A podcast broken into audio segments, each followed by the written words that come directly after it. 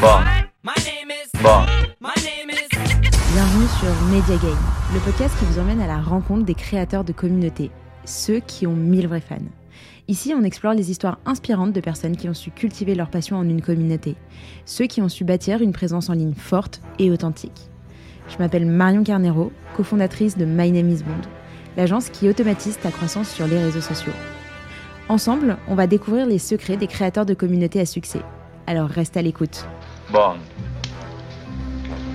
James Bond. Bah écoute euh, Camille, euh, merci d'avoir euh, accepté l'invitation. Je suis trop contente de, te recevoir sur mon podcast aujourd'hui.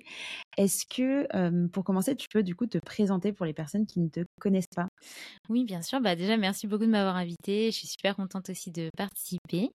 Je m'appelle Camille, j'ai 33 ans, je vis à Annecy et je travaille depuis 5 ans dans la com et la rédaction web. Et en fait, j'ai lancé un projet il y a 4 ans maintenant qui s'appelle Possible pour parler d'un trouble qui est trop peu connu en France qui s'appelle la dermatillomanie dont j'ai souffert pendant 15 ans. Euh, et c'est en fait suite à euh, toute mon activité en freelance où je me suis rendu compte de l'impact que ça pouvait avoir de bien communiquer et de bien écrire sur un sujet euh, que en fait je me suis dit la la a besoin de tout ça et, personne le fait. Donc finalement pourquoi pas moi? Parce que c'est un sujet que je connais bien. Donc je pense qu'on va décrypter un peu tout ça ensemble aujourd'hui mais c'est vrai qu'aujourd'hui c'est un peu mes, les deux cordes que j'ai à mon arc c'est cette activité en freelance et ce projet possible que j'essaie de développer à fond et, euh, et sinon à côté de ça bah, j'adore le sport j'adore la nature euh, et j'adore les podcasts la lecture j'ai pas mal de passions aussi à côté Ok, trop chouette. Il y a plein de choses euh, sur lesquelles on va effectivement euh, se poser. Déjà, toi de base, c'était quoi ton rêve de gosse? J'en ai eu plusieurs. Quand j'étais vraiment toute petite, je voulais être écrivain. Euh, je voulais être archéologue après. Euh, ensuite, j'ai voulu être danseuse étoile et après, j'ai voulu être vétérinaire. Ok, rien à voir. ouais, rien à voir. Ça a été la succession. Ok, et t'as fait quoi comme étude du coup pour euh, te retrouver à bosser dans la com? J'ai fait une prépa HEC et après, j'ai fait euh, une école de commerce à Lyon, à l'EM Lyon, et j'ai fait un double diplôme à Sciences Po Lyon en com. Euh, C'était communication, culture, institution. Mais euh, voilà, après, ça fait beaucoup d'études pour finalement euh, beaucoup de compétences qui ont été apprises sur le terrain, je trouve plutôt. Euh. Surtout que dans mon école de commerce, en fait, on n'a pas du tout fait de communication. J'ai vraiment tout appris via mes stages, mes, mes premiers jobs, etc. Mm, Classique. tu regrettes d'avoir fait toutes ces études? Non, parce que j'étais quand même quelqu'un d'assez scolaire et je pense que ça m'a rassurée d'être dans ce, ce flow où tout était déjà tout prévu, il y avait juste à suivre et il fallait euh, apprendre par cœur, beaucoup travailler. Moi, je m'épanouissais beaucoup là-dedans. Euh, ça me dérangeait pas du tout d'abattre euh, beaucoup, beaucoup de travail et je pense que ça m'a, ça m'a donné la confiance euh, suffisante pour me dire que j'avais une vraie capacité de travail, que je pouvais accomplir des choses, même si c'était dur. Et puis bon, l'école de commerce, malgré tout, ça reste un réseau, ça reste plein d'expériences, de stages euh, à l'étranger, etc. Et du coup, c'était quand même, euh, c'était quand même top. Comment est-ce que tu en es venu aujourd'hui à, à avoir euh, cette activité de freelance et en parallèle à développer ce projet qui te tient justement vachement à cœur? Euh, bah, déjà, je pense que pendant mes études, je me reconnaissais pas vraiment dans le marketing. Donc, je me suis toujours dit que, en fait, je savais pas trop ce que je voulais faire, mais je savais que j'adorais. J'étais plutôt sociable, j'aimais bien communiquer, rassembler les gens, et j'ai toujours adoré écrire depuis que je suis toute petite. Euh, mais c'est vrai que ça a été un peu un souci parce que pendant mes études, j'avais aucun métier en tête. Enfin, je savais pas du tout quoi faire.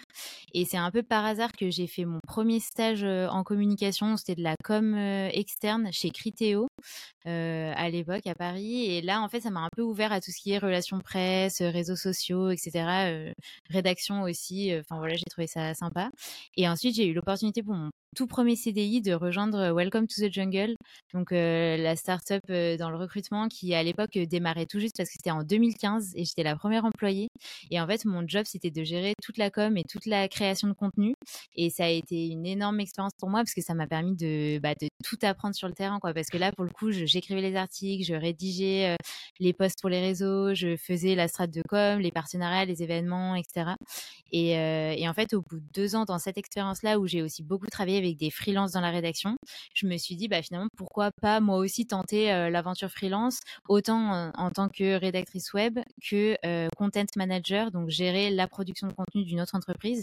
Et c'est vraiment des métiers que j'ai découverts euh, dans cette startup parce qu'avant, je, je savais même pas qu'on pouvait être freelance euh, et écrire des articles, en fait. Enfin, moi, je trouvais ça incroyable après.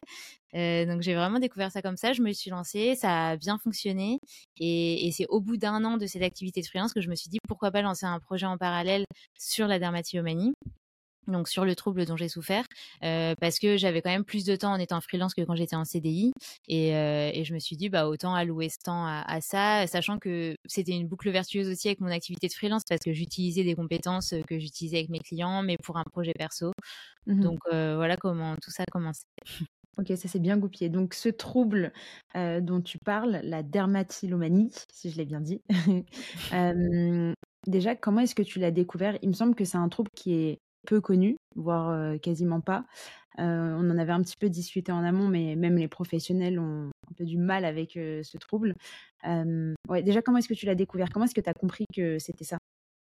Ouais, c'est vraiment un trouble qui est très peu connu, en tout cas en France. Dans les pays anglo-saxons, il est un peu plus. c'est pour donner quand même une petite définition, c'est un c'est un trouble qui est classé parmi les TOC, mais qui serait plutôt un trouble impulsif. Et en tout cas, c'est une addiction et un trouble anxieux. Et c'est un truc via lequel on va tout le temps gratter, triturer, percer, vérifier l'aspect de sa peau et enlever tout ce qui est tout ce qui est relief en fait. Donc autant boutons, points noirs, croûte, peau morte, etc.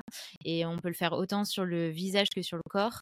Et il y a beaucoup de personnes qui font ça, donc qui triturent de temps en temps une croûte ou un bouton.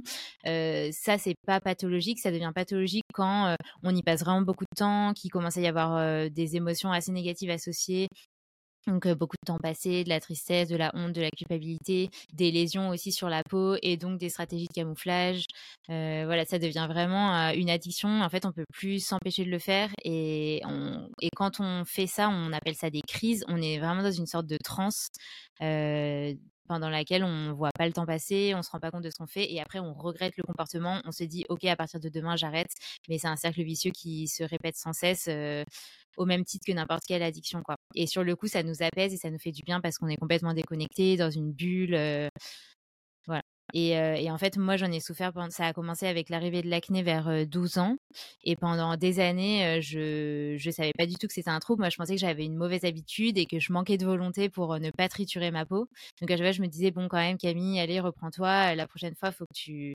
Faut, voilà, c'est la dernière fois, maintenant, t'arrêtes. Et sauf qu'en fait, je voyais bien que j'arrivais pas à m'en empêcher. Enfin, c'est vraiment comme si mmh. mon corps avait besoin de ça. Et, et c'est ça qui est le plus dur parce qu'on a l'impression d'être responsable de ce comportement et, et de pas pouvoir s'en empêcher. Et en fait, au fur et à mesure, euh, j'ai découvert des articles sur ça. Euh, il y en avait pas beaucoup, mais il y en avait quelques-uns en français qui mentionnaient ce mot dermatillomanie. Euh, après, j'ai fait des recherches en anglais où là, ça s'appelle skin picking, où il y avait beaucoup plus de ressources. Et je suis finalement tombée sur des groupes Facebook en anglais sur le skin picking où j'ai vu des photos, d'autres témoignages, etc. Et là, j'ai vraiment compris que c'était de ça dont je souffrais et que c'était un trouble et et, voilà, que c'était pas que de la volonté pour, pour arrêter. Quoi. Et ça, tu l'as découverte avec quel âge? Euh, bah, je pense que ça faisait déjà dix ans que je souffrais de ce trouble. Je devais avoir, euh, ça devait être peut-être en première année de d'école de commerce. J'avais peut-être, euh, ouais, un peu plus de la vingtaine. Ok, ouais, c'est déjà un peu tard, mine de rien, parce que ça faisait 10 ans que tu en souffrais. Et toi, tes parents, ils t'ont accompagné? Ils voyaient bien que je passais beaucoup de temps dans la salle de bain, que j'avais beaucoup de lésions sur la peau, que je me maquillais énormément, que parfois je voulais pas sortir, etc. Mais euh, ils se disaient plus que c'était mes problèmes d'ado ou que j'avais des problèmes de peau. Et en fait, c'est un peu le, souci avec ce trouble, c'est que souvent les gens se disent, bah, soit elle a, elle a beaucoup d'acné, soit elle a, je sais pas, de l'eczéma ou une pathologie de peau, ou parce qu'ils voient en fait que la peau est abîmée, qu'il y a des croûtes, qu'il y a des rougeurs, etc mais ils se doutent pas forcément que c'est nous qui avons créé ces lésions-là. Et, du coup, mes parents, ouais, ils, ils m'en parlaient pas parce qu'ils, bon, déjà, j'étais vraiment en grosse crise d'ado, etc. Donc un peu en rejet. Euh, de rejet des parents, mais, mais non, c'est vrai que, et, surtout, on ne veut pas en parler souvent quand on souffre de ce genre de troubles. Donc, euh, même à mes amis, j'en parlais pas. J'avais une personne qui était au courant. Et, mais sinon, j'essayais de gérer ça tant bien que mal euh, par moi-même, mais c'est hyper lourd à porter parce que c'est comme si on avait un peu une double vie euh, qu'on essaie de cacher à tout prix et on vit un peu dans le secret par rapport à ça. Et quand on parle justement à ton ami, comment est-ce que tu lui présentes les choses? Bah, je lui dis que je peux pas m'empêcher de triturer ma peau et que c'est horrible, que dès que je rentre chez moi le soir, le premier truc que je fais, c'est aller dans la salle de bain pour regarder comment est ma peau, c'est euh, que j'y pense sans cesse, que je regarde tout le temps la peau des autres et que je me compare, que j'ai l'impression que les gens jugent aussi ma peau en se disant ah la pauvre, qu'est-ce qu'elle a, etc. Enfin, on, fait vraiment une focalisation énorme sur ça, alors qu'en fait, euh, bon bah voilà, avec du recul, je me rends compte que c'est un symptôme du trouble aussi que de penser que tout le monde nous regarde d'aussi près parce que finalement les gens ils ont toujours une vision d'ensemble des autres et même si parfois il y a des petites choses sur lesquelles on va tiquer en disant ah il y a ci il y a ça bah, peut-être qu'on va le voir mais après on va passer à autre chose et c'est comme ça quoi alors que nous on en fait un truc énorme dans notre tête comme si en fait tout le monde allait nous rejeter ou euh, ou qu'on allait être la risée euh, de, de la classe ou ce genre de trucs quoi.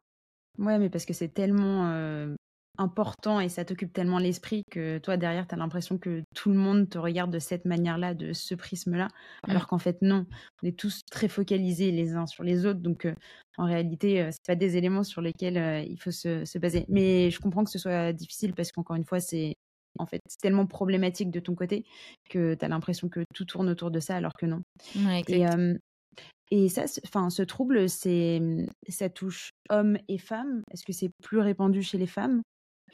Euh, ouais, c'est quand même plus répandu chez les femmes, même s'il n'y a pas vraiment de données officielles. Mais par exemple, sur mon compte Instagram, actuellement, on est 22 000 et il y a 5% d'hommes.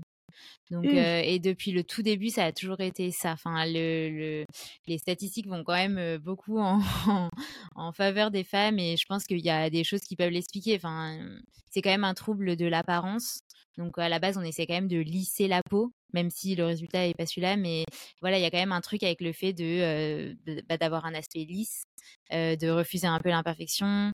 la peau, c'est aussi beaucoup montré comme un, atout de beauté, enfin dans les pubs, etc. Donc en fait, on en fait quelque chose d'énorme. Enfin, D'ailleurs, je me rappelle qu'à l'époque, toutes les pubs anti-acné, etc. C'était vraiment ça. C'était il fallait gommer, il fallait lisser, il fallait mmh. assainir. Enfin, on nous rabâchait ça à longueur de temps.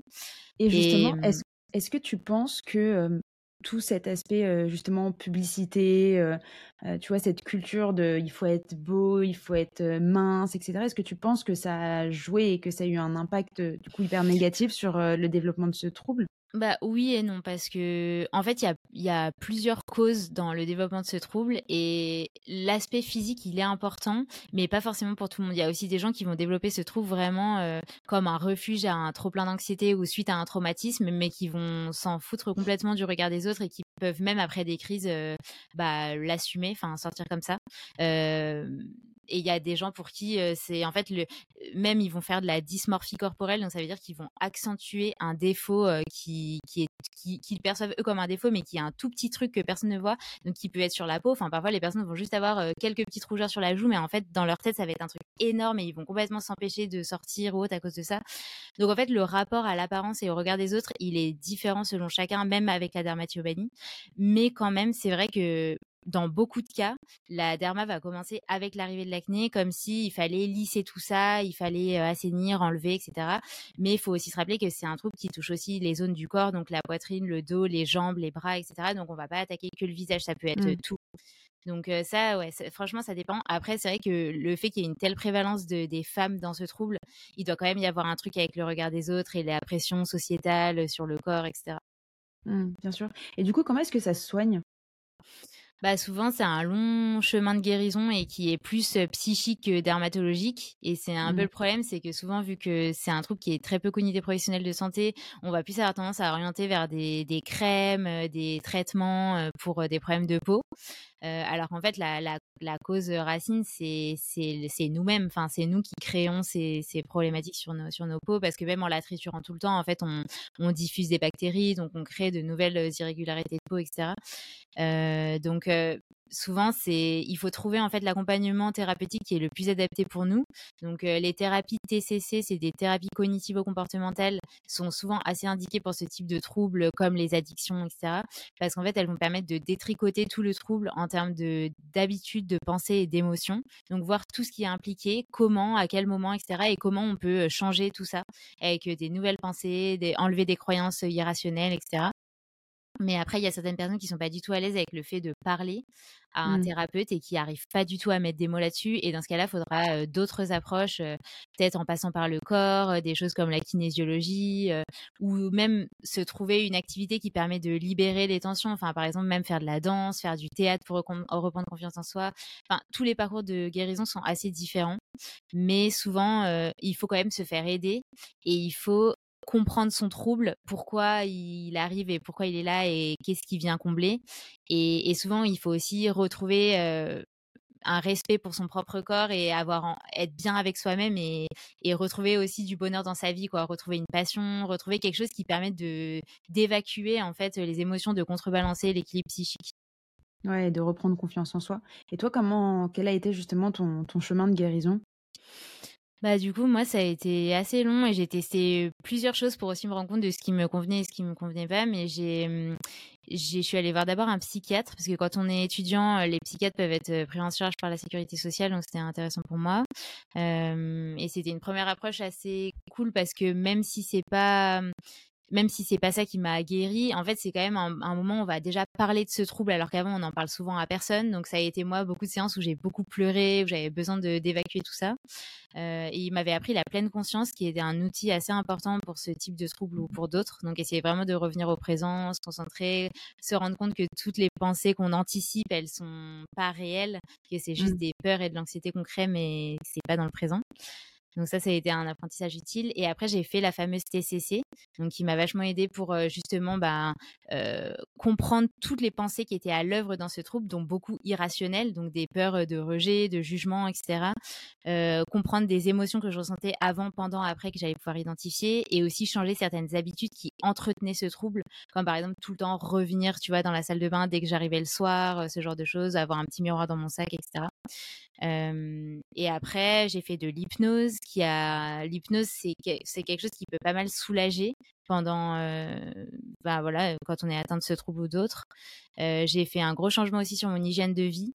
Et je pense que ça, c'est vraiment important de comprendre en fait que son alimentation, elle a un impact énorme sur notre état mental que en fait quand on fait un travail sur soi euh, c'est important aussi de voir est-ce qu'on n'a pas une intolérance alimentaire est-ce qu'on digère bien est-ce qu'on se nourrit de façon équilibrée avec assez de nutriments etc donc ça j'ai dû beaucoup bosser sur ça.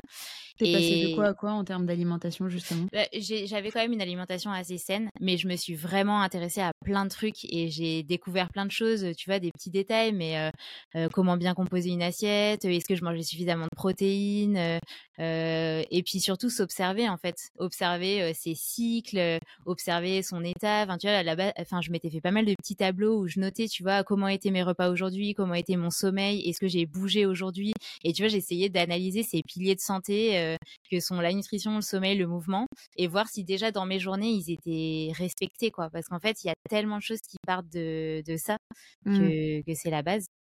Et, et puis après, je pense que au global, ça a été aussi un chemin de, connaissance de soi et de et d'acceptation de soi, parce qu'en fait, souvent, on développe des troubles comme ça quand il y a un déséquilibre ou un mal-être quelque part. Et, et souvent, en fait, il faut essayer de trouver où il est, pourquoi on a ça, et comment on peut essayer de se sentir mieux dans sa vie. Et parfois, ça passe par un entourage en fait qui est pas, qui nous correspond pas, enfin qui peut être toxique. Parfois, c'est un travail qui nous rend pas du tout heureux. Parfois, c'est un lieu de vie aussi qui nous correspond pas. Enfin, si on est hyper citadin et qu'on vit euh, dans un trou paumé à la campagne. Enfin, en fait, on s'imagine trop que la guérison, ça passe par un truc euh, radical, hyper compliqué, révolutionnaire, etc. Mais parfois, c'est des petits détails en fait de nos quotidiens qui entretiennent un mal-être de fond euh, tout le temps, quoi. Donc, Mm. euh, du coup, moi, je pense que ça a été beaucoup ça, beaucoup m'observer, essayer de comprendre ce que j'aimais, ce que j'aimais pas, rencontrer des gens, me nourrir aussi de leur expérience à eux. J'ai beaucoup regardé de films, de livres. Je me suis beaucoup ouverte en fait pour essayer de me trouver en miroir du parcours des autres. Et, et petit à petit, bah, j'ai fait des choix. J'ai été plus capable de dire non, de m'assumer. Et, et puis, je pense que tout parcours de guérison, c'est des hauts et des bas, mais, mais on sent qu'on avance et qu'on comprend des choses petit à petit. Et voilà. Et est-ce que ton entourage a été euh, un peu, disons, surpris de tout ce changement? Parce que forcément, tu vois, je pense que quand tu fais un travail aussi intense, aussi poussé, avec autant de recherches, etc., tu apprends à te connaître, tu apprends à t'affirmer. Et, euh, et je pense qu'il y a des personnes qui, c'est pas qu'ils ne comprennent pas, mais euh, tu vois, qui vont plus se reconnaître ou qui vont se sentir beaucoup moins connectées avec la personne que tu étais avant. Ah bah carrément ça. En plus, ma psy me l'avait dit quand j'ai commencé la thérapie TCC, elle m'avait dit les conséquences de cette thérapie peuvent, euh, enfin, cette thérapie peut avoir des conséquences sur tout ton entourage, enfin ta vie euh, sociale, ton travail, etc. Et il faut en être conscient. Et effectivement, il y a certaines amitiés qui sont arrêtées. Euh, il y a dans mes relations de couple aussi, ça a pu jouer. Dans ma famille, il y a eu des moments où en fait j'ai eu besoin de prendre mes distances aussi. donc après, ma famille, j'ai mis du temps à leur parler déjà de la dermatomanie, mais une fois que je leur en avais parlé et qu'ils sentaient que j'étais en process pour, pour aller mieux, ben, ils ont été hyper respectueux vis-à-vis de ça et ils me faisaient confiance et ils me disaient, bon, bah voilà, si tu as besoin de parler, on est là, mais voilà, avance, fais ton chemin et ça, c'était hyper précieux. Et tu sais pourquoi tu avais du mal à leur en parler à ta famille de ce trouble? Bah, il y a une honte quand même au départ et je pense que les parents, c'est quand même euh, enfin, je pense que dans ma famille en tout cas, on avait du mal à parler de nos émotions et il y avait quand même un, peu un tabou vis-à-vis de ça. Ouais, et, c'est d'ailleurs peut-être une cause aussi du développement de ce trouble, c'est que moi j'étais très très déconnectée de mes émotions et de moi-même, j'étais très dans le faire tout le temps, ne pas m'écouter, euh, euh, ne pas exprimer mes besoins. Et, je pense que ça, mes parents, c'est quelque chose qu'ils avaient aussi dans leur éducation. Et, du coup, forcément, bah, quand moi j'avais un mal-être ou que qu'il y avait quelque chose qui allait pas, c'était pas eux les premiers à qui j'allais en parler, quoi. C'était pas des habitudes de notre famille. Mmh. Et le fait de, de t'être ouverte par rapport justement à ce trouble, est-ce que ça a créé de la proximité avec ta famille? Ah bah carrément, bah c'est sûr que en fait, ce qu'on remarque, c'est que quand on se confie sur quelque chose, souvent la personne en face, elle se confie aussi. Enfin, c'est comme si ça cassait un peu un plafond mmh. entre les deux. Et donc, euh, oui, je me rappelle exactement quand je l'avais dit à ma mère, elle m'avait aussi confié euh, quelque chose dont elle avait souffert aussi quand elle était ado. Et, forcément, après, ben, ça enlève aussi de la pression et, de, et des mensonges euh, potentiels quand on peut se voir. Parce que c'est vrai qu'avant, bah, je pouvais inventer des excuses quand j'avais la peau abîmée ou je pouvais enfin voilà, annuler des, événements de famille ou quoi, alors que là, je vais être plus apte à dire, bon bah voilà, j'ai fait une crise, je me sens pas bien, enfin voilà, m'exprimer plus quoi. Ok. Et aujourd'hui, tu es complètement guérie de ce trouble?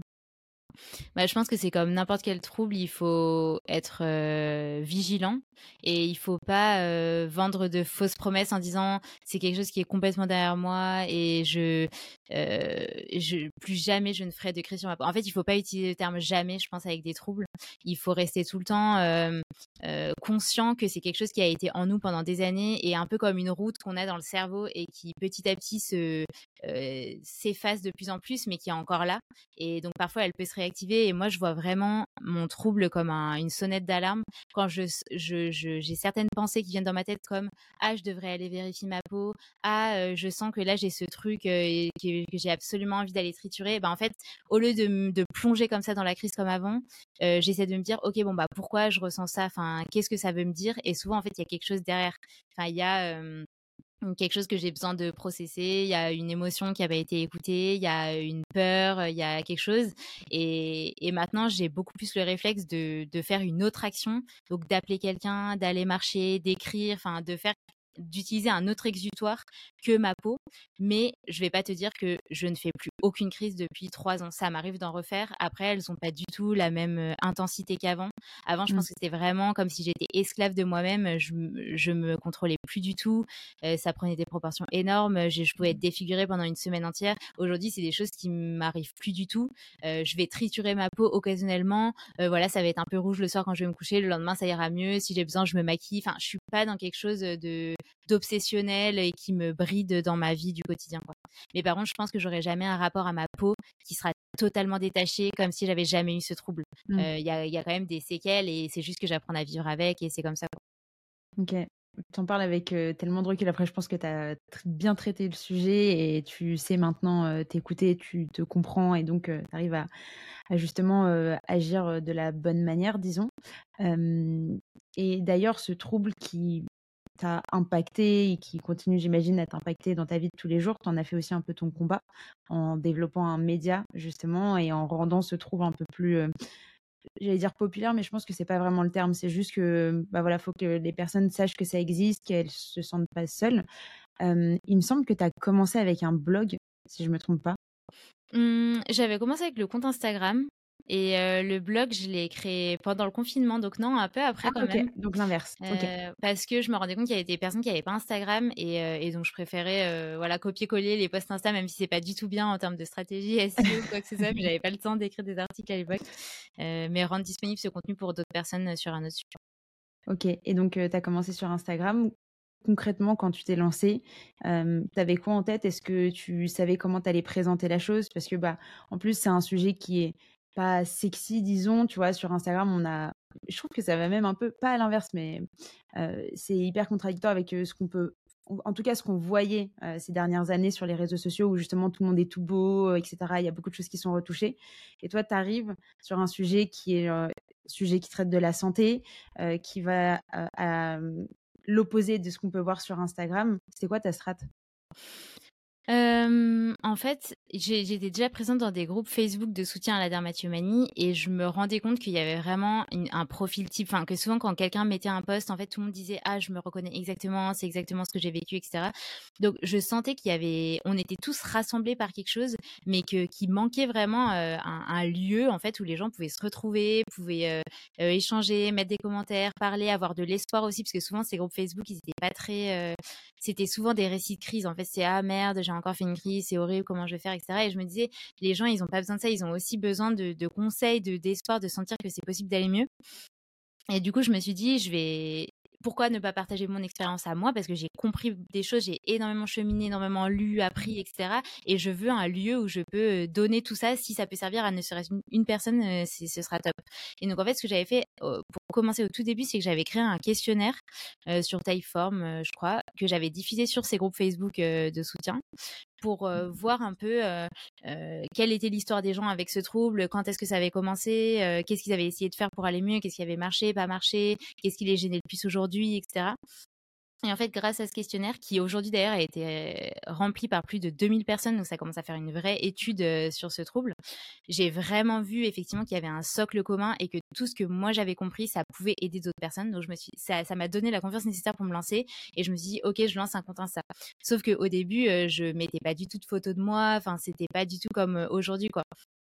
Je pense que j'avais besoin de temps aussi pour, pour accepter ça parce que je m'étais dit bah n'importe qui peut tomber sur ce compte. Est-ce que j'ai envie que mes parents voient des photos de moi après des crises? Est-ce que j'ai envie que mes employeurs, mes collègues, etc. le fassent? Et donc ça a mis un peu de temps et finalement petit à petit je me suis dit ce compte il aura pas de sens si je l'humanise pas parce que mmh. c'est aussi ça. Enfin c'est parler de mon chemin avec la derma et c'est parler de ce que j'ai compris. Mais si je montre pas moi-même ce que j'ai vécu ça a pas de sens.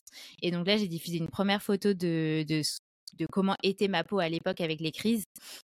Et en fait, là, ça, a été un peu le début du lancement de ce compte parce que les gens se sont reconnus, ça leur a fait énormément de bien de voir un contenu comme ça. Et, puis, je pense, ça a créé du lien aussi petit à petit avec eux. Et, voilà, et après, ça a vraiment grandi petit à petit. Ok, et donc toi, ta stratégie, c'était juste, entre guillemets, de raconter ton histoire, donc d'être hyper authentique et de, de, en fait, de partager tout ce que toi, tu comprenais, que ce soit en termes de guérison, en termes de pourquoi c'est là, comment, mmh. comment traiter la chose, etc. Bah, en fait, ma stratégie, c'était de créer le compte que j'aurais aimé avoir moi. Donc c'était vraiment créer tout ce que j'aurais eu besoin d'entendre, de lire, de voir. donc des conseils, des récits de comment était une crise, des montrer ma peau pour aussi déculpabiliser, montrer aux personnes qu'elles sont pas seules. Euh, apporter des petits messages de soutien aussi parfois avec des petites citations, euh, apporter des conseils skincare. Enfin, voilà, je me suis nourrie de tout ce qui m'avait manqué à l'époque et je me suis dit, ok, bah c'est ça que je vais construire et surtout ça va être un lieu où, euh, en fait, ça c'est important aussi, c'est que moi à l'époque, pendant toutes mes à la fin de toutes mes crises, je cherchais sur internet si des ressources avaient été publiées sur le sujet parce que je me sentais tellement seule, tellement démunie face à tout ça et dans un tel mal-être que c'était un peu une bouteille à la mer. Quoi. Je, tapais ça sur Google et je me disais, est-ce qu'il y aura un article un truc qui va permettre de répondre à ça? Et en fait, il y avait rien, enfin, où il y avait les mêmes articles qui étaient là depuis 5 ans que j'avais déjà lu 10 000 fois. Et donc, je me suis dit, bah, mon compte, il va aussi remplir cette mission. Enfin, si quelqu'un tape sur Google crise parce que je me suis trituré la peau, etc., bah, peut-être qu'il tombera sur mon compte et qu'il dira, waouh, ça y est, je suis pas seule. En plus, il y a X personnes qui suivent ce compte. on est toute une communauté et c'était cet esprit-là que je voulais créer. Ok. Et justement, dans la croissance de ta communauté, est-ce que tu as eu des pic de, de croissance lié à, je sais pas, peut-être des, des, des, événements que tu as mis en place ou euh? Ouais, bah, il y a eu un, un, truc assez marquant, c'est que quelques mois après avoir lancé le compte, il y a, ah, y a eu un article sur la dermatillomanie de LCI, donc qui est quand même un média avec une grande portée, et en fait, ils ont cité mon compte dedans parce que en fait c'est le seul compte qui parle de dermatillomanie en français. Et, et en fait cet article là en soi, bon, voilà, il m'a aidé, il m'a donné un peu de visibilité, mais c'est surtout qu'en fait, il a entraîné une sorte de mode dans les médias français, où en fait, ils ont comme s'ils découvraient un nouveau trouble, et à partir de ce moment-là, j'ai eu plein de demandes d'autres médias qui se sont dit, mais en fait, ils font aussi qu'on parle de ça, personne n'en a jamais parlé, mais c'est quoi ce trouble, etc. Et vu qu'en fait, j'étais la seule à en parler aussi ouvertement en tant que patiente experte qui a vraiment vécu ça, bah, c'est vrai que j'ai eu pendant 2-3 ans, même encore là aujourd'hui, ça continue des demandes en fait d'interviews autant écrites que vidéo et, ça, à chaque sortie d'article ou de vidéo, il y avait quand même un vrai boom de, visibilité pour mon compte et pour ce trouble, parce qu'on touchait à chaque fois des, communautés différentes, etc. Ça, c'est chouette. Et, notamment, il y a eu. Euh, ah, pardon, je t'ai coupé. Notamment, il y a eu un. J'ai eu un, une, un. Attends. Oui, notamment j'ai eu un reportage dans le JT d'M6 un samedi soir et ça, ça a été vraiment énorme en termes de. Enfin, je, je crois qu'en une soirée, j'ai dû prendre plus de 2000 abonnés sur mon compte Instagram et des, centaines de messages de personnes qui disaient Mais je viens de découvrir ce reportage à la télé, c'est exactement ce que je fais depuis des années, je savais pas que ça avait un nom, c'est ouf, etc. Donc, ce reportage dans JT d'M6 a été énorme. Et après, j'ai aussi une vidéo dans Combini et une autre dans Brut. Et pareil, celle-là, ça a été une visibilité folle. Enfin, c'était incroyable. Et ces interviews que tu as eues, ces passages au JT, etc., c'était il y a combien de temps? Bah, ça a été assez graduel pendant mmh, tout là même bah tu vois là jeudi j'ai un article qui sort dans Elle enfin il y, y, en a assez régulièrement quoi mais on va dire que je crois que la vidéo de Combini elle est sortie juste avant la sortie de mon livre donc c'était en mai 2021 je crois et Brut c'était là c'était en janvier 2023 donc, tu vois, ça a été assez. puis, il y a eu aussi Au Féminin, Cosmo, Doctissimo. Enfin, il y en avait vraiment beaucoup. Et je pense que j'ai été, j'ai eu un peu la chance d'être là au bon moment parce que personne n'avait jamais parlé de ça et tous les médias se sont emparés du sujet et ça a été incroyable, quoi. Ouais, mais ça, c'est chouette. Et tu sais s'il y a d'autres personnes qui ont un peu le même positionnement que toi? Est-ce que tu penses qu'il y a d'autres médias qui sont en train de se développer autour de ce trouble? Non, bah il y a certains autres comptes qui parlent plutôt de leur chemin avec ce trouble, comme les aléas de Léa par exemple, qui est un super compte où en plus elle fait des petits poèmes sur la derma qui sont vraiment super bien écrits. Mais je pense que ça n'a pas la même portée parce que moi j'incarne le, discours d'une personne qui s'en est sortie, et c'est vrai que les gens, à mon avis, ont besoin de, de aussi ce, discours-là parce que c'est, ils ont besoin de se rattacher à quelqu'un qui partage un parcours de guérison et, je le comprends parce que moi, c'est, ce dont j'aurais eu besoin aussi. Il y a aussi un compte d'une psychologue qui s'appelle, euh, le compte c'est Psydermatillomanie. C'est Karine et pareil, elle, elle, euh, elle partage son expérience en tant que psy spécialisée dans la dermatillomanie, donc c'est vraiment super. Euh, mais c'est vrai que non, il n'y a, a, pas de compte similaire au mien qui partage un parcours de guérison et qui s'est vraiment construit comme un média. Ok, je trouve ça hyper intéressant. Et je pense que le fait que tu aies incarné du coup ce média apporte un aspect très humain et fait que les personnes sont hyper attachées bah, à la personne que tu es et aussi sont beaucoup plus alertes de ce que tu vas partager comme, comme information justement. Bah, en fait, je pense que ça, quand on vit la dermatomanie et qu'on sait à quel point c'est un trouble qui impacte notre confiance en nous et notre estime de nous-mêmes, parce que on a, c'est un trouble qui est vraiment très très honteux. Il y a vraiment des personnes qui n'en ont jamais parlé à personne à part à moi en commentaire ou en, MP. Et, et, en fait, le fait que moi je partage des photos de ça à une audience, bah, aux internets, donc à potentiellement tout le monde. Je pense qu'en fait, ils savent la bah, l'effort que ça représente aussi pour moi parce que c'est vrai qu'aujourd'hui tout le monde peut voir ces photos là et même moi enfin j'aurais jamais pensé à une époque faire ça parce que c'était des photos qui étaient cachées dans des dossiers de sous-dossiers de sous-dossiers dans mon ordinateur et enfin je, m'étais dit mais jamais personne ne doit voir ça enfin c'est c'est horrible quoi à la limite moi je les prenais parce que je me disais quand, quand je vais revoir cette photo, ça va me dissuader de faire des crises. Bon, malheureusement, c'était pas suffisant parce que c'est plus profond que ça, mais c'était pour ça que j'étais prise à la base. Et c'est vrai que bah, le fait que je le partage, enfin eux ça leur fait du bien de voir ces images parce qu'ils se reconnaissent et surtout ils se disent waouh elle, elle fait un effort pour la cause de la derma et c'est vrai enfin aujourd'hui c'est mon combat et, et je vais continuer et même si bah oui effectivement maintenant tout le monde a vu ma, ma peau comme ça après des crises mais c'est pas grave c'est mon histoire quoi. Bien sûr. À quel point ça a été dur pour toi justement de de prendre la parole et de te mettre autant en avant, de montrer ce genre de photos qui avant étaient des photos complètement interdites et cachées? Bah, en fait, je pense que ça a été dur, mais vu que j'étais, je m'en étais sortie, enfin en tout cas j'étais, parce que quand j'ai lancé ce compte, euh, je faisais encore des crises, j'avais encore, justement je le raconte dans mon livre qu'après j'ai, recommencé une thérapie après avoir lancé ce compte parce que bah, le fait aussi de parler tout le temps avec des personnes qui souffrent de derma, de me plonger tout le temps là-dedans, à écrire des posts là-dessus, des conseils, à me remémorer ma propre histoire, ça a ravivé aussi beaucoup de choses. Et, en fait euh, ce qui a été plus ou moins dur, c'est que je savais que c'était derrière moi. Donc, si j'avais été en, plein dans ce trouble et que vraiment j'étais complètement esclave de ça, que, que j'allais de crise en crise, que je m'en sortais pas, que j'étais au fond du trou et que bah, quasiment toutes les semaines j'avais une peau complètement marquée, je sais pas si j'aurais osé le faire. Là, ça m'a aidé de me dire c'est quelque chose qui est derrière moi, j'en partage, je, le partage comme, comme d'une histoire un peu passée. Et, et, du coup, en ce sens, je pense que ça a été moins dur. Après, bah, c'était plus le fait de savoir que tout le monde allait le voir et que les gens allaient se dire waouh, elle est vraiment comme ça parfois dans sa salle de bain. Mais en fait, curieusement, le fait d'aider les autres et de sentir à quel point c'était utile, ça, ça a pris le pas un peu là-dessus. Et finalement, j'ai pas ressenti un gros sentiment de oh là là, mais non, faut tout que je supprime, c'est horrible, dans quoi je me suis mis. Honnêtement, j'ai jamais ressenti ça. Donc, je pense que après, c'est vraiment devenu une mission et je me suis dit, en fait, c'est, je me dissocie de ça. Enfin, voilà, c'était mon histoire. Maintenant, je la partage et je continue d'avancer. Ouais, j'imagine que tu dois recevoir énormément de messages au quotidien de personnes qui voient une lueur d'espoir euh, en lisant euh, justement euh, ton histoire à toi.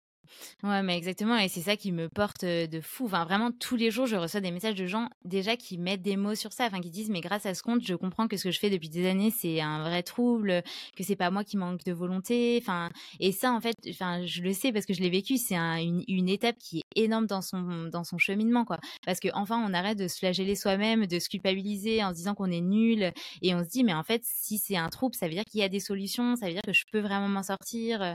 Et c'est et c'est vrai que moi, à chaque fois que je reçois des messages comme ça, c'est c'est très émouvant, quoi, parce que je me dis que ça sert à quelque chose que je fais et que enfin je suis ce bah, ce lieu où les gens peuvent arriver, avoir les réponses à leurs questions et c'est énorme. Et c'est toi qui gères le compte Instagram toute seule? Ouais, c'est moi qui gère tout et je réponds à tous les messages, euh, alors que j'en reçois vraiment énormément. Je pense que par semaine, je dois en recevoir minimum 30 par semaine. Et du coup, je réponds à tout tout le temps. Et je pense qu'enfin, n'importe qui dirait qu'il faudrait déléguer ça, mais je, me dis ça, ça aurait pas de sens en fait parce que c'est, c'est mon compte. Enfin, c'est, je, je, me, je pourrais pas en fait déléguer ça. Donc je sais pas comment je ferais si le compte continue d'augmenter ou autre. Mais pour l'instant, moi, je prends beaucoup de plaisir aussi à échanger avec les gens. Je me dis c'est c'est c'est pas unilatéral en fait un compte Insta. C'est pas juste moi qui produis du contenu et puis qui attend de voir combien de likes euh, j'ai sur chaque truc. C'est en fait les messages des gens, ça m'aide aussi à savoir euh, quel contenu je peux créer, qu'est-ce qui les intéresse, quelles sont les problématiques du moment. Enfin je me sens hyper reconnaissante d'avoir une communauté comme ça parce que je trouve que les gens sont hyper bienveillants, il y a un vrai lien. C'est eux qui m'envoient tout le temps dès qu'il y a des posts, des trucs qui sont sortis sur des sujets de peau ou de confiance en soi ou de rapport au corps. Bah, en fait, ils me l'envoient pour que moi je puisse le repartager en story. Enfin, je trouve qu'on a vraiment un c'est un groupe en fait qui est engagé autour d'une même cause. Ils sont aussi hyper motivés pour que la derma soit plus connue, donc ils m'encouragent mmh. vachement là-dedans. Enfin, c'est ouais, je me sens vraiment reconnaissante. C'est marrant parce que, tu vois, je trouve que sur Instagram, on a rarement des communautés. C'est plutôt des audiences qui sont créées. Parce que, bah, comme tu dis, c'est plus des personnes qui créent du contenu, les personnes qui interagissent avec, mais il n'y a pas cet effet de groupe qui va être vachement plus présent, par exemple, sur Facebook. Parce que tout le monde peut prendre la parole, tout le monde peut poster sur ce groupe. Et toi, la manière dont tu présentes la chose et au vu de tout ce que tu dis, on sent que, en fait, vous êtes réunis pour la même cause. Et je pense que c'est ça qui est hyper puissant. Et c'est la raison pour laquelle tu as réussi justement à créer une communauté sur Instagram. mais d'ailleurs, pour toi, c'est quoi une communauté? Bah justement, je pense que c'est ça. C'est un groupe de personnes qui sont réunies par un même un même élément. Donc ça peut être un combat, ça peut être une histoire, ça peut être une valeur, ça peut être une passion. Enfin, c'est quelque chose qui nous rassemble tous et pour le coup, et comme tu dis, effectivement, là, sur ce sujet, c'est quelque chose qu'on vit dans notre chair euh, au sens euh, propre du terme, donc qui est vraiment hyper intime, hyper profond et qui surtout fait appel à des émotions qui sont hyper euh, dures. Donc je pense que c'est ça aussi qui nous rassemble. Enfin, à partir du moment où on intègre de l'émotionnel et quelque chose qui est très très présent dans nos vies, bah, c'est un peu comme si, enfin, parfois, on, on, se le dit dans les commentaires, on a l'impression qu'on est un peu des sœurs, sœurs et frères de Derma, quoi, parce qu'en fait, enfin, moi, je suis bluffée à chaque fois. Souvent, quand on se parle, on a beaucoup, beaucoup de points communs dans nos histoires, dans nos réflexions, dans nos façons de voir les choses. Vraiment, on a l'impression qu'on est une sorte de, ouais, des frères et sœurs. Donc, c'est, je pense, ouais, la communauté, c'est ça, c'est d'être rassemblé par quelque chose, quoi. T'es déjà allé au-delà du digital de ta communauté? J'ai créé plusieurs fois des événements en physique et c'était vraiment top. Euh, à l'époque, j'habitais à Paris, donc c'était un peu plus facile parce que j'ai quand même pas mal de personnes qui me suivent qui sont à Paris. Donc j'avais organisé des, petites soirées dans des bars euh, ou dans des parcs ou autres. C'était trop bien. Et l'année dernière, j'avais eu l'occasion de pas mal bouger en France. Et en fait, dans toutes les villes dans lesquelles j'allais, je mettais une story pour euh, demander qui était là et si ça leur disait qu'on se rencontre.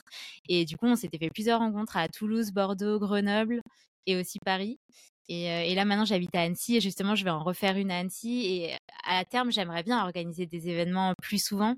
bah, c'est une sacrée gestion logistique, etc. Mais, mais franchement, à chaque fois qu'on s'est vu aussi en, en, physique, c'était incroyable parce qu'on avait l'impression qu'on se connaissait hyper bien. C'était hyper naturel. on se faisait une bonne soirée comme ça tous ensemble dans un bar. Et puis, les gens échangeaient aussi vachement entre eux, quoi.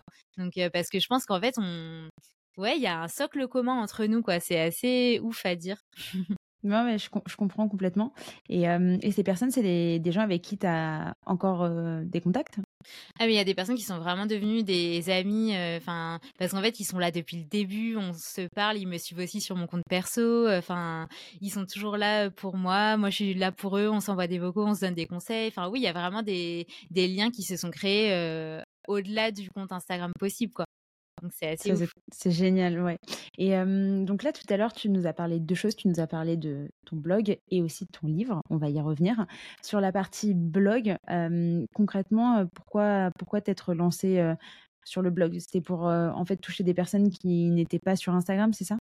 Oui, c'est ça. À la base, ben, dans un monde idéal, j'aurais aimé créer un média hyper euh, élaboré avec tout dès le début, le compte Insta, Facebook, YouTube, blog, etc. Mais à un moment, il faut aussi faire des choses, on ne peut pas tout faire. Et moi, à côté, je suis aussi freelance dans, dans la communication et la rédaction web et il fallait que j'arbitre avec cette euh, activité-là. Et du coup, effectivement, au bout de quelques années, je me suis rendu compte que plein de gens n'étaient pas sur Insta. Et encore, il y a des gens qui m'ont dit qu'ils avaient créé un compte Instagram que pour s'abonner à mon compte. Donc, c'était quand même euh, assez ouf. Et, mais ceux qui n'étaient pas comme ça, ben, je me suis dit, OK, je vais, je vais faire un site web, un blog, etc. Mais j'ai pas le temps de créer des articles. Donc pour commencer, je vais juste copier-coller tous les posts Instagram. Donc c'est pour ça que pour l'instant, je suis pas du tout bien référencée sur, Google, alors que pourtant je suis la seule à, quasiment la seule à parler de ce troupe. Mais je suis en train de faire refaire mon site et de faire des articles. Et, mmh, et, là, je, je suis en train de bosser sur un podcast qui va sortir donc en septembre 2023, qui va pouvoir aller plus loin que Instagram, le blog, etc., où je vais pouvoir interviewer des gens, donc autant des psys, des dermatos, des médecins, des coachs, des kinésiologues, enfin n'importe, que des personnes atteintes de derma qui pourront aussi partager leur parcours de guérison. et voilà, ça va être une nouvelle corde à mon arc dans ce média-là. Ok, trop chouette. Et c'est vrai que j'avais cette question en tête tout à l'heure. Quel est le rapport avec la médecine? À quel point est-ce qu'il faut justement que tu te rapproches de professionnels du secteur? Parce que c'est quand même un trouble, comme tu l'as dit, qui est peu connu, mais ça reste quand même un élément qui touche vachement au domaine de la santé. Et toi, tu n'as pas fait d'études justement dans la santé. Donc, à quel point, à quel point ça peut être handicapant pour toi qui prends vachement la parole sur le sujet? Bah, c'est vrai que c'est un truc qui est vraiment pas connu par les professionnels de santé au sens large et en fait ils l'apprennent pas dans les études de médecine parce que j'avais un, pote à l'époque qui étudiait la médecine et je lui avais demandé bah, est-ce que tu as déjà entendu ce terme? Et il m'avait dit non jamais. Et c'est un souci parce que en fait les médecins ça pourrait être une brique qui pourrait rediriger vers d'autres professionnels de santé si percevaient qu'il y avait peut-être un comportement de dermatillomanie chez certaines personnes alors que naturellement ils vont peut-être rediriger vers des dermatos qui vont prescrire un traitement qui sera pas toujours adapté etc donc, il y aurait un énorme intérêt à ce que les médecins connaissent ce trouble, donc médecins généralistes et dermatologues surtout. Euh, après, ça commence à être quand même plus connu. Mais malheureusement, ils savent pas forcément comment le prendre en charge, quoi dire aussi à la personne, quelles sont les différentes causes possibles, etc. Et, mmh, et du coup, moi là, ça va aussi faire partie de mon combat. J'aimerais bien faire des formations pour les professionnels de santé, donc psy, dermato, médecin, en tant que patiente experte. Mais voilà, pour raconter bah, qu'est-ce que ce trouble, comment on le vit, qu'est-ce qui aide, qu'est-ce qui n'aide pas, quelles sont les différentes formes possibles, etc. Donc ouais, je vais essayer de, de m'engager là-dedans quand j'aurai un peu de temps. Et aujourd'hui, tu arrives à en vivre de cette communauté, etc. ou pas du tout? Parce que je sais que tu as ton activité de freelance en parallèle. Ouais, non, j'arrive pas à en vivre parce que je fais aucun partenariat sur Instagram. Donc j'ai beaucoup de demandes de partenariat, donc de produits pour la peau, de compléments alimentaires, de choses comme ça. Mais en fait, c'est vraiment un parti pris que j'ai depuis le début de pas en faire parce que j'ai trop peur que ça casse ce lien de confiance qu'on a sur ce compte depuis le début. Et, en fait, je sais que même si oui, il y a, des produits que j'utilise tout le temps, et typiquement, je pourrais donner des codes promo pour ça, parce que si d'autres personnes les utilisent, bah ça, voilà, ça pourrait leur, faire des réductions. Mais en fait, euh, moi, en tant que consommatrice, je vois que dès qu'il y a des contenus sponsorisés, en fait, on sait jamais si c'est vraiment 100% authentique ou s'il y a des intérêts derrière, si parfois on s'est forcé à faire une story parce qu'en fait, on utilisait ce produit il y a deux ans, mais on l'utilise plus, etc. Et surtout, je me dis, en fait, toutes les personnes sont différentes, toutes les peaux sont différentes. Enfin, je vois pas vraiment le sens à, à faire des partenariats euh, pour mettre en avant une marque plutôt qu'une autre. Euh, mais si je faisais des partenariats, je pourrais très bien gagner ma vie avec ces comptes. mais du coup, euh, non, je n'en fais pas. Après, j'ai mon livre qui se vend quand même bien et qui reste une source de revenus. Que j'aimerais bien faire traduire en anglais, que j'aimerais bien décliner dans des plus petits livres à destination de différentes cibles, etc. Mais du coup, bah, ça, ce sera pour plus tard. Mais non, là, on va dire que peut-être 50% de mes revenus, c'est vraiment mon activité en freelance. Et après, le livre, ça dépend des mois, comment il se vend mais à terme, j'aimerais bien que Possible devienne mon projet prioritaire. Et, mmh et mes sources de revenus, ça pourrait être ben, le livre, les différents projets d'édition associés, des groupes de parole, des accompagnements individuels, les formations pour les pros, le sponsoring aussi du podcast. Enfin voilà, il y aurait plusieurs choses à développer autour de ça sans que ce, sans perdre ce lien de confiance et sans être trop dans le marketing, utiliser vraiment la derma. Enfin voilà, ce serait plus faire tout ce que je peux pour faire connaître ce trouble et aider les personnes mais voilà, en retirer quelques, quelques bénéfices financiers si je peux, parce qu'il faut quand même en vivre. Quoi. Et t'as jamais voulu faire justement te positionner en mode all-in sur le projet pour le développer entre guillemets le plus rapidement possible? Bah si, mais en fait, je là justement, je suis dans cette phase depuis 3-4 mois ah. et je sens que j'ai beaucoup de peur par rapport à ça parce que j'ai dû aussi déconstruire pas mal de choses parce que je pense que je me... au début, je me disais, mais en fait, je suis pas vraiment légitime. Enfin, je suis patiente experte, mais j'ai pas fait médecine, j'ai pas fait mmh psy. donc, je pense qu'il y a eu ça que j'ai déconstruit. Ensuite, il y a eu le fait de me dire que mon métier serait la dermatillomanie et est-ce que j'étais vraiment prête à ça En fait, à chaque fois que quelqu'un me demande qu'est-ce que tu fais dans la vie, de dire voilà, j'ai souffert d'un trouble, j'ai décidé de développer un projet autour de ça, et ce trouble, c'est ça, ça, et toujours répéter ça, et en fait, m'enfermer un peu là-dedans, je ne savais pas si j'étais prête à ça. Et aujourd'hui, je me rends compte que si, parce que je sais que ça m'anime et que ça m'anime bien plus que tout ce que je peux faire à côté. Mais il a fallu le déconstruire aussi. Et, euh, et puis, je pense qu'il y a aussi justement le fait d'en faire un projet. Au fond de moi, j'ai peut-être peur que, que certaines personnes se disent ah, euh, euh, bah ça y est, elle utilise ce trouble pour en faire une activité. Enfin, j'ai envie de prendre le temps de trouver ma place en fait euh, dans ce projet pour aussi respecter mon audience et pas partir dans un truc où en fait je vais développer plein de trucs pour vendre à tout prix, etc. Enfin, c'est vraiment pas mon but. Et du coup, je prends vraiment le temps de, bah, de réfléchir tout ça. Et c'est vrai qu'en attendant, bah, garder mon activité en freelance, ça me, je fais ça par étapes, quoi. Mais là, tu vois, je suis en train de faire refaire le site. Et une fois qu'il y aura le site où j'aurai inclus aussi toutes ces différentes briques, enfin voilà, ça va se mettre en place petit à petit. Ok, je comprends. Et sur la partie livre, moi ça m'intéresse. je crois que c'est un peu un, secret caché, pas un secret, mais ouais, une volonté un peu cachée que j'ai au fond de moi. Je, pense que j'aimerais trop écrire un livre un jour. Je ne sais pas sur quoi, mais bref, c'est des envies comme ça que tu as. toi, de toute façon, en vrai, quand tu étais petite, tu voulais être écrivain. Donc, tu avais toujours cette petite fibre en toi. Tu savais que tu allais écrire un livre. Comment est-ce que ça s'est passé? Tu mis combien de temps à le faire? Est-ce que tu t'es débrouillée toute seule? Est-ce que tu allais chercher quelqu'un qui allait t'accompagner? Par qui tu t'es fait relire? Bref. Explique-nous un petit peu. Euh, bah, c'est vrai que c'est une vraie aventure parce qu'en fait, euh, je trouve que le monde de l'édition est assez opaque et en fait, on connaît pas du tout les coulisses, on sait pas du tout comment ça se passe, c'est, quoi une maison d'édition, est-ce qu'on est obligé de passer par eux, euh, combien ça coûte, combien ça rapporte, enfin tout ça en fait, on, on connaît pas du tout. Donc moi, je me suis dit, ok, bah je me lance et puis je vais découvrir au fil du chemin. Donc au début, souvent le, l'erreur, c'est qu'on se fait pas confiance. Donc en fait, moi, j'avais l'impression qu'il me fallait plein de ressources annexes pour pouvoir commencer ce livre. Donc j'ai lu énormément de choses, j'ai pris des notes sur des sur le cerveau, sur la nutrition, sur tout ça. Et j'ai passé du coup énormément de temps à trier toutes ces notes en me disant ok je trie tout comme ça après je pourrais me faire un plan pour mon livre etc. Sauf que en fait quand j'ai commencé mon livre je me suis rendu compte que tout ça je avais pas besoin parce que ce qu'il me fallait c'était tout ce qui était en moi c'était trouver comment raconter mon histoire et distiller par-ci par-là des, conseils, des astuces etc. Mais voilà il m'a quand même fallu cette phase où je pense j'avais pas confiance et j'avais besoin de me rassurer avec une montagne de contenu pour commencer. Et finalement, c'est pendant le premier confinement, donc en mars 2020, que j'ai commencé vraiment la rédaction du livre et qu'en fait là bah, j'ai déjà écrit une petite intro qui d'ailleurs est toujours restée la même. Donc c'est vraiment les premiers mots euh, les premiers mots du livre.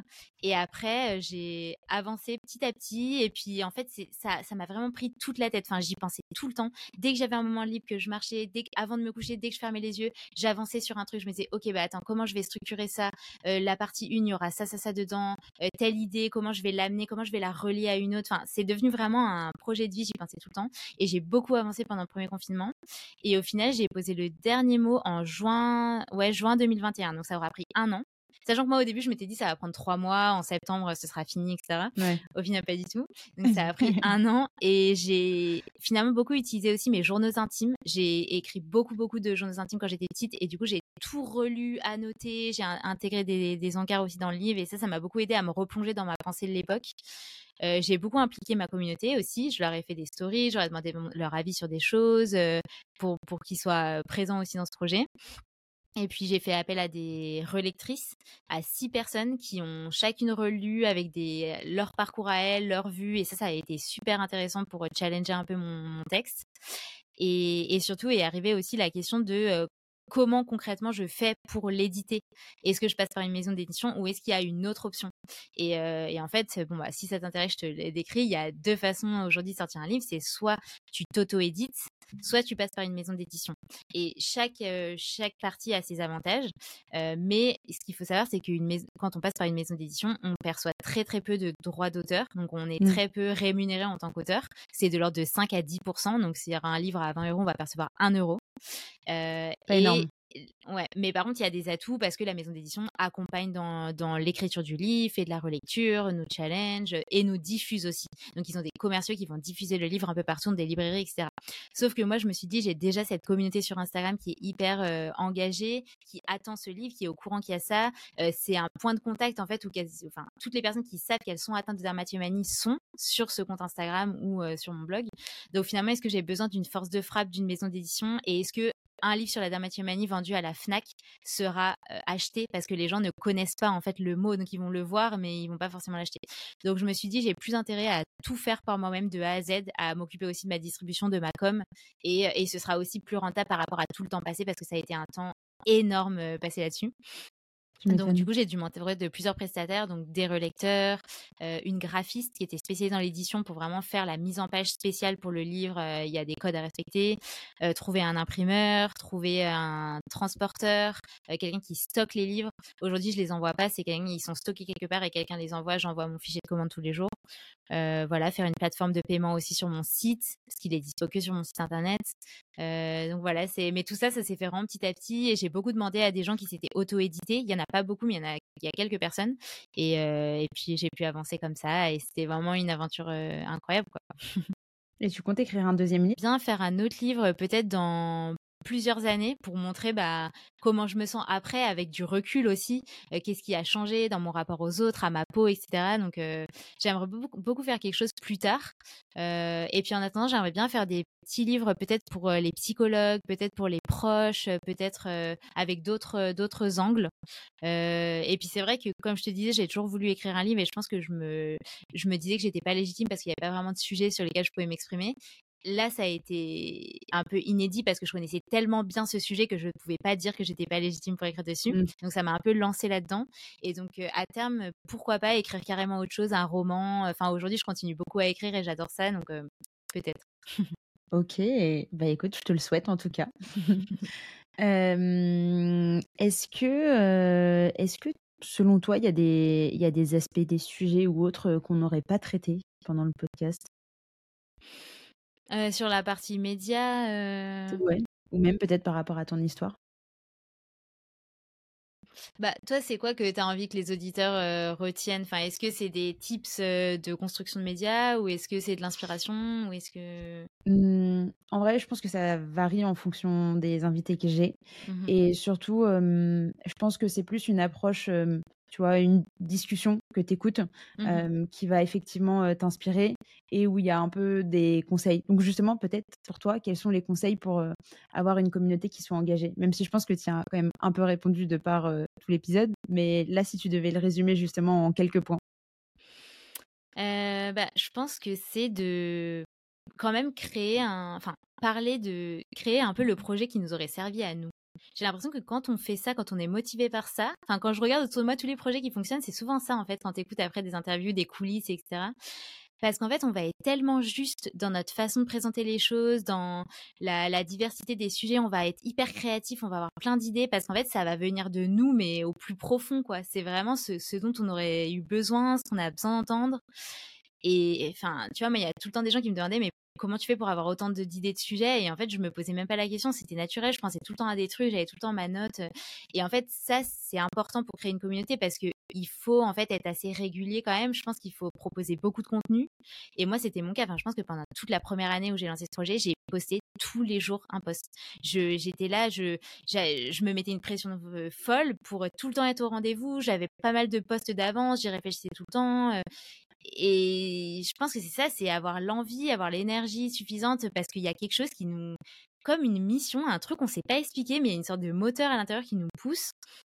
Donc être assez présent, assez régulier, euh, interagir avec tout le monde. Enfin, moi, vraiment, je, continue à répondre à tous les messages, mais aussi tous les commentaires. Et je pense qu'en fait, ça, c'est clé. Quand on crée une communauté, et les gens, c'est déjà quand ils font l'effort d'écrire, ils allouent du mmh. temps à, pour nous raconter quelque chose. C'est hyper important de, répondre. C'est ça qui crée du lien et c'est ça qui donne des idées, etc. Je pense qu'il faut être authentique, il faut euh, pas hésiter à, dévoiler des, émotions, des, pensées, enfin pas être trop lisse à vouloir faire un truc parfait, calendrier éditorial clean avec telle catégorie, tel machin. Il faut être assez spontané, assez bon. Les stories, ça aide pas mal à faire ça, je pense. beaucoup utiliser tous les, les, petits outils d'Instagram, les sondages, les questions, tout ce qui permet d'être en lien avec avec la communauté. Que ça c'est, je pense que ça c'est la clé. Donc, conclusion, être authentique et, être suffisamment présent. Mais oui, c'est vrai que mmh, je pense que quand tu es hyper aligné avec ce que tu fais, ça se ressent. Et mmh, toutes les barrières potentielles que tu peux avoir, notamment par rapport à la création de contenu, parce que tu vois, on pourrait croire de prime abord que c'est pas forcément ta spécialité ou t'es pas faite pour ça. Il y a plein de personnes qui de base ne sont pas réellement faites pour ça, ou en tout cas pensent ne pas l'être. Mmh et si tu as un sujet qui te drive vraiment, qui te prend, ben, t'as effectivement pas l'impression de travailler, c'est pas une tâche et tu le fais vraiment par plaisir.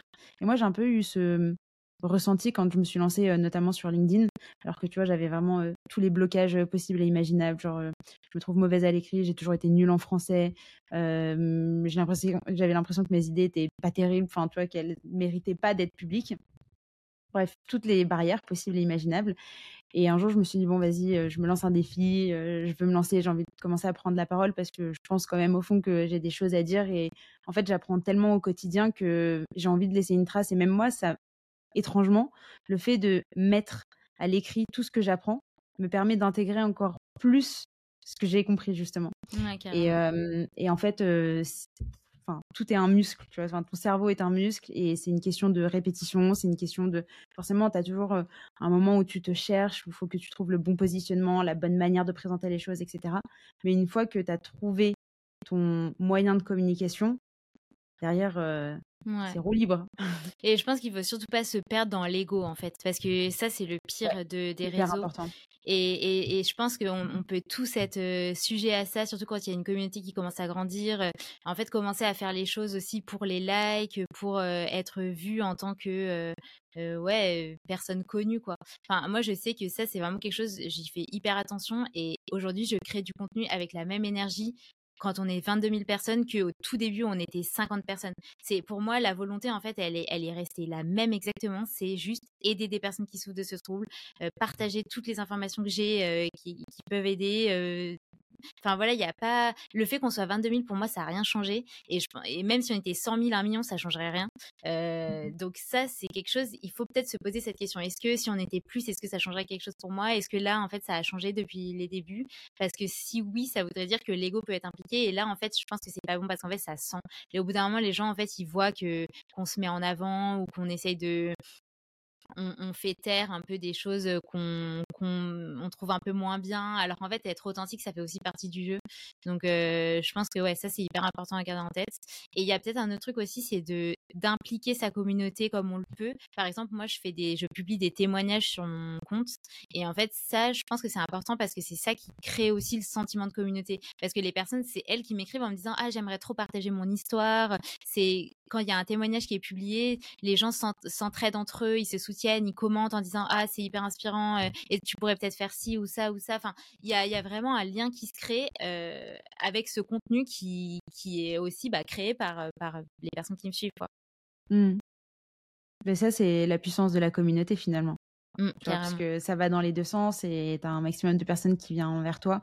Et après, ce contenu peut être réutilisé. Et je pense qu'il aide aussi à, mmh, à comprendre que ta communauté est réellement authentique et tu as ce sentiment d'appartenance qui va être bien plus important que si ça n'allait que dans un sens. Carrément, ouais, trop. Trop cool. Et bah écoute, euh, Camille, merci beaucoup pour, euh, pour cet échange. En vrai, c'était trop intéressant. J'ai appris plein de choses. C'est un trouble que je connaissais absolument pas avant d'en discuter avec toi. J'espère que cet épisode va aider énormément de personnes. Est-ce que tu as un dernier mot pour la fin? Mmh, bah, merci beaucoup à toi de m'avoir donné la parole. Ouais, j'espère que peut-être que des gens vont nous écouter et vont se dire: «Ah bah, moi aussi je souffre de ça». Bah, dans ce cas-là, ils sont les bienvenus sur Possible et j'espère que ça les aidera et et puis sinon, ben, prenez soin de vous. Merci Camille. Merci à toi. À bientôt. Bon. My name is